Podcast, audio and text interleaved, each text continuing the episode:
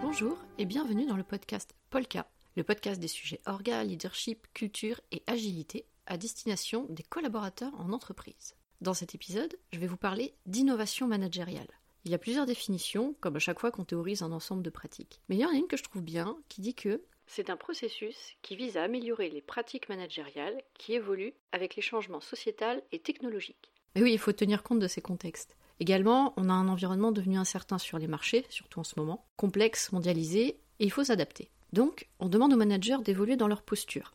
Remarquez l'évolution sémantique aussi, elle n'est pas innocente. De chef, c'est devenu manager, et là on parle de leader. Et puis il y a des typologies de leaders, selon qu'ils sont dans le rationnel, l'affectif, l'empathique, le support, le coach.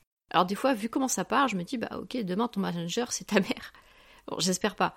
Mais en gros, aujourd'hui, on va lui demander d'être empathique, créatif, avoir une vision stratégique, être un leader convaincant et charismatique, permettre l'autonomie des équipes, en surface en tout cas.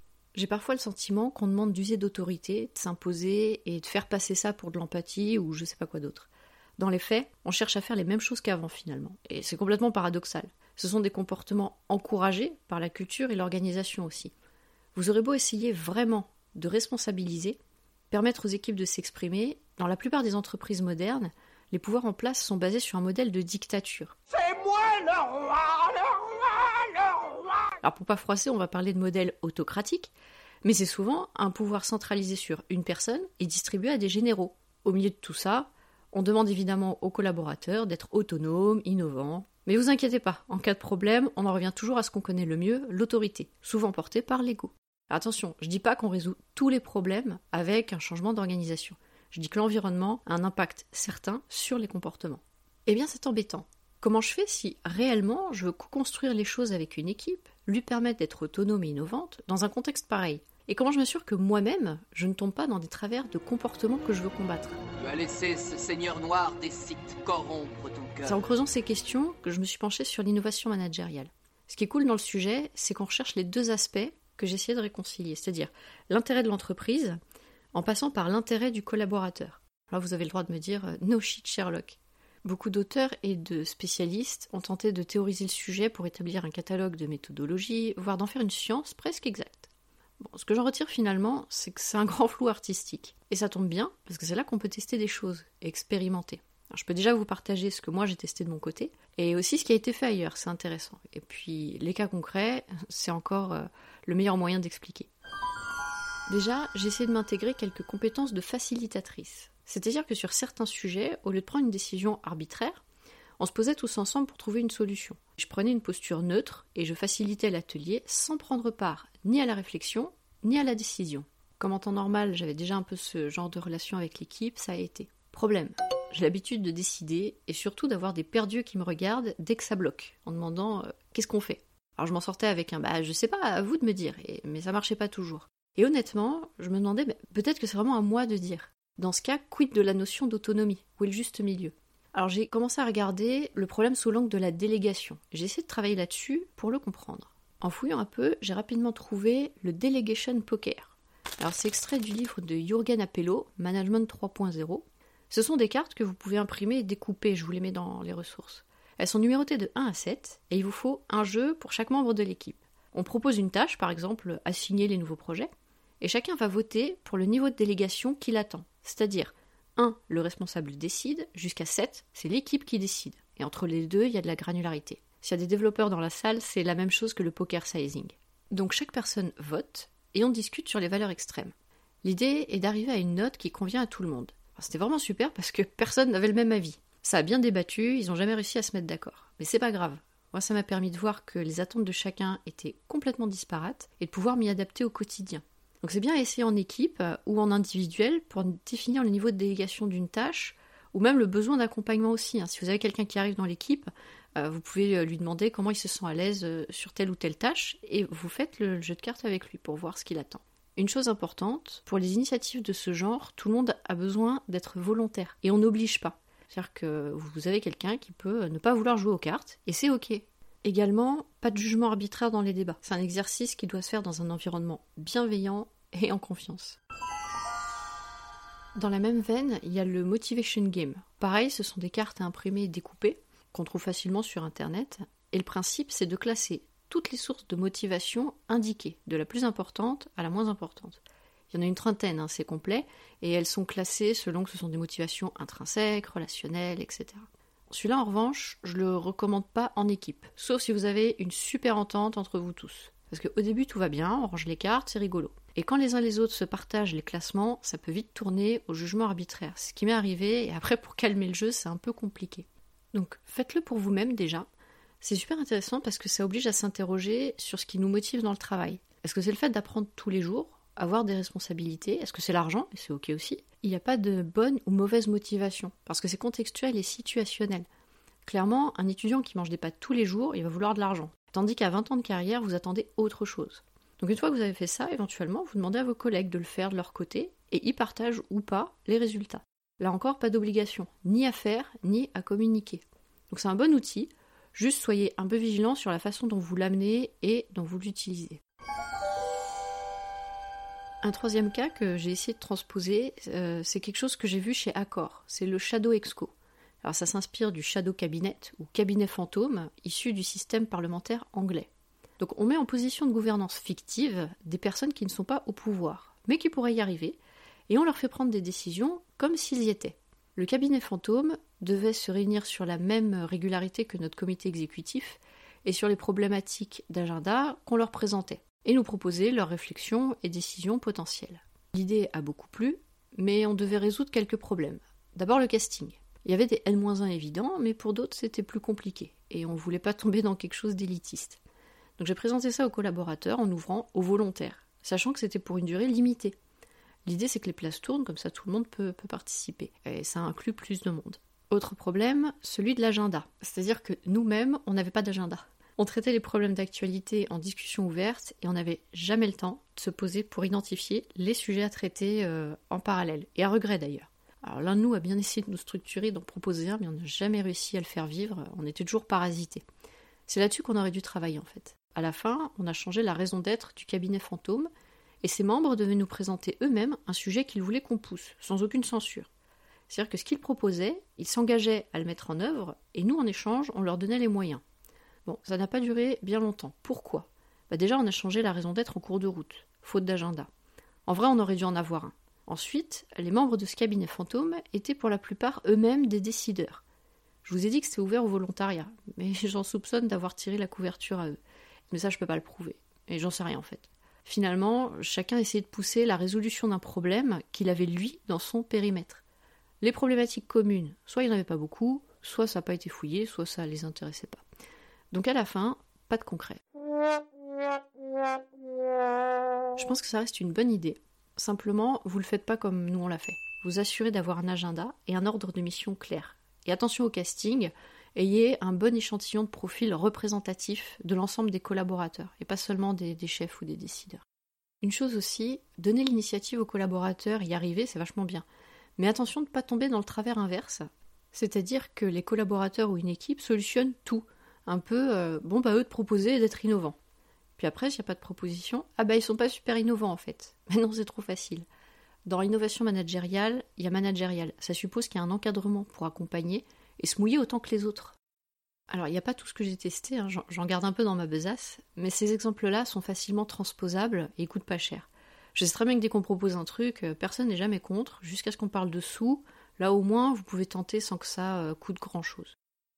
Maintenant, si vous avez plus de moyens ou plus de pouvoir de décision, vous pouvez regarder du côté d'autres entreprises, institutionnelles ou pas, il y a plein plein de choses intéressantes.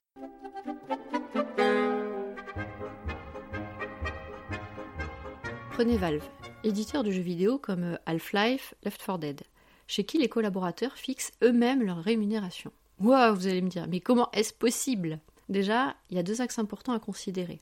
C'est 1 la création de valeur par le collaborateur, et deux, le fait que l'avis des pairs est plus juste que celui de la hiérarchie.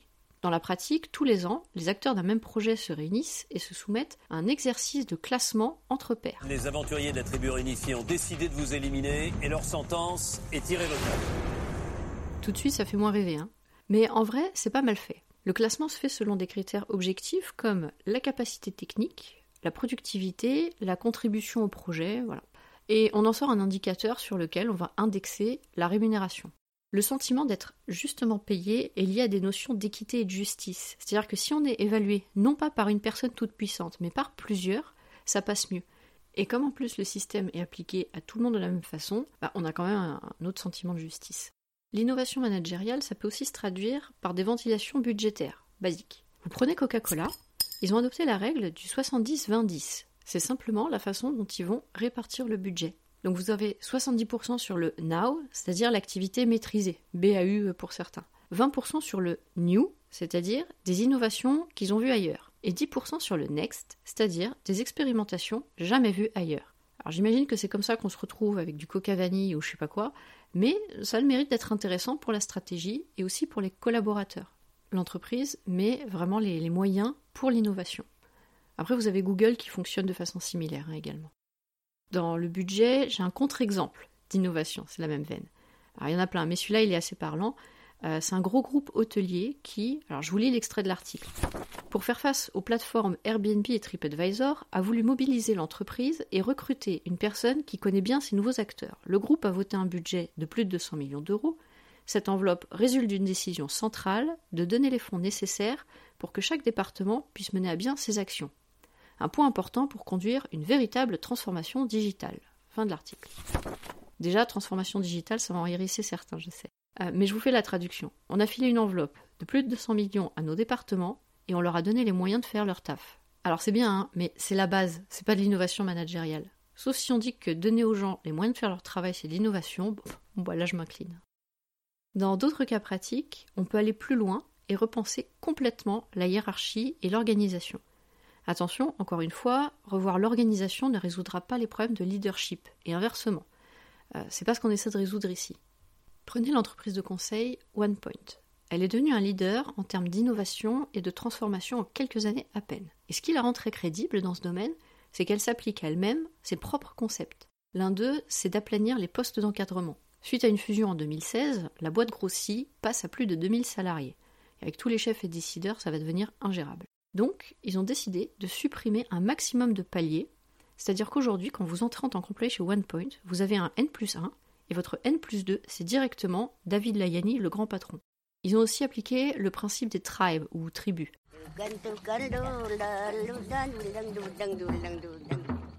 Par exemple, je peux intégrer euh, la tribu finance et la tribu, euh, facilitation. Et donc je serai amené à prendre des missions sur ces thèmes.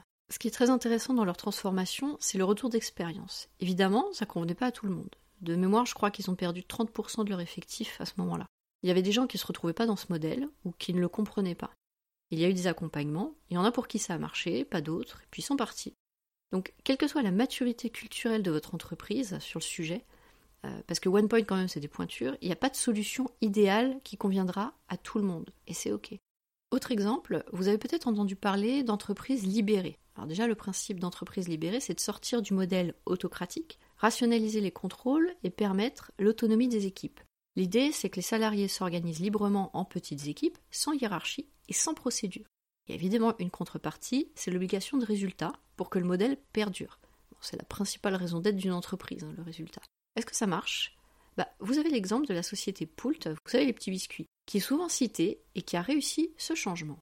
Le constat, c'est que c'est plus rentable parce qu'il y a de grosses économies réalisées par rapport aux activités de supervision et contrôle.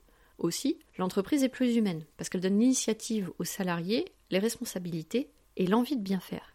Vous avez le sociologue Yves Clos qui dit que les salariés ne sont pas fatigués de travailler, mais de mal travailler.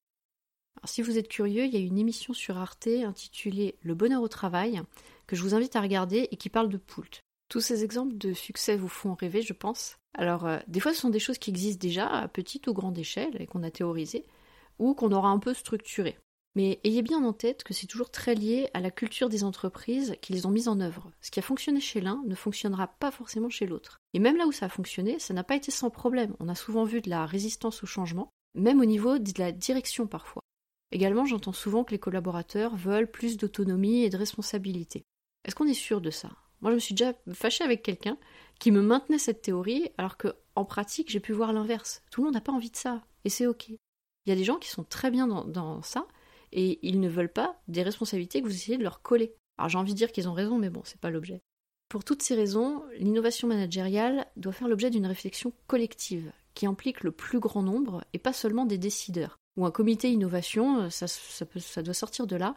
Il faut pas que ce soit un truc élitiste. Ensuite, si on a tous les signes pour dire qu'il faut repenser les relations et la distribution du pouvoir, le changement pour le changement, ça sert à rien. Interrogez-vous déjà, collectivement, sur ce que vous avez envie de faire au quotidien en termes de tâches, d'activités, qu'est-ce qui vous plairait, qu'est-ce qui aurait, alors pas seulement du sens, mais du bon sens à vos yeux? Et ensuite, qu'est-ce qui vous empêche de le faire? Alors je vous assure qu'une fois que vous avez posé tout ça, bah bravo, c'est déjà énormément de travail et d'énergie. Et surtout, vous avez les pistes de sur quoi il faut travailler. Si vous voulez aller plus loin sur le sujet, je vous mets des ressources euh, dans le lien du podcast. Évidemment, tout ce qui est euh, théorisation, je ne suis pas rentrée dedans, dans les grilles, etc. Euh, il y a suffisamment de lecture et selon les auteurs, ça va changer. J'ai préféré pour cet épisode vraiment axer sur les cas pratiques, pour voir qu'est-ce qui est transposable, pas transposable, que vous fassiez une idée de ce que ça peut donner concrètement. Une fois que vous avez vu ça, après, effectivement, vous pouvez aller sur de la théorie, aller faire des recherches sur Internet. Bref, vous allez voir, il y a de quoi faire. Merci d'avoir été avec moi pour ce deuxième épisode de Polka. La dernière fois, il y a eu beaucoup d'échanges post-publication et je vous en remercie parce que c'est le but de ce podcast aussi. J'espère que vous avez passé un bon moment et que ça vous a donné matière à réflexion. Bonne innovation!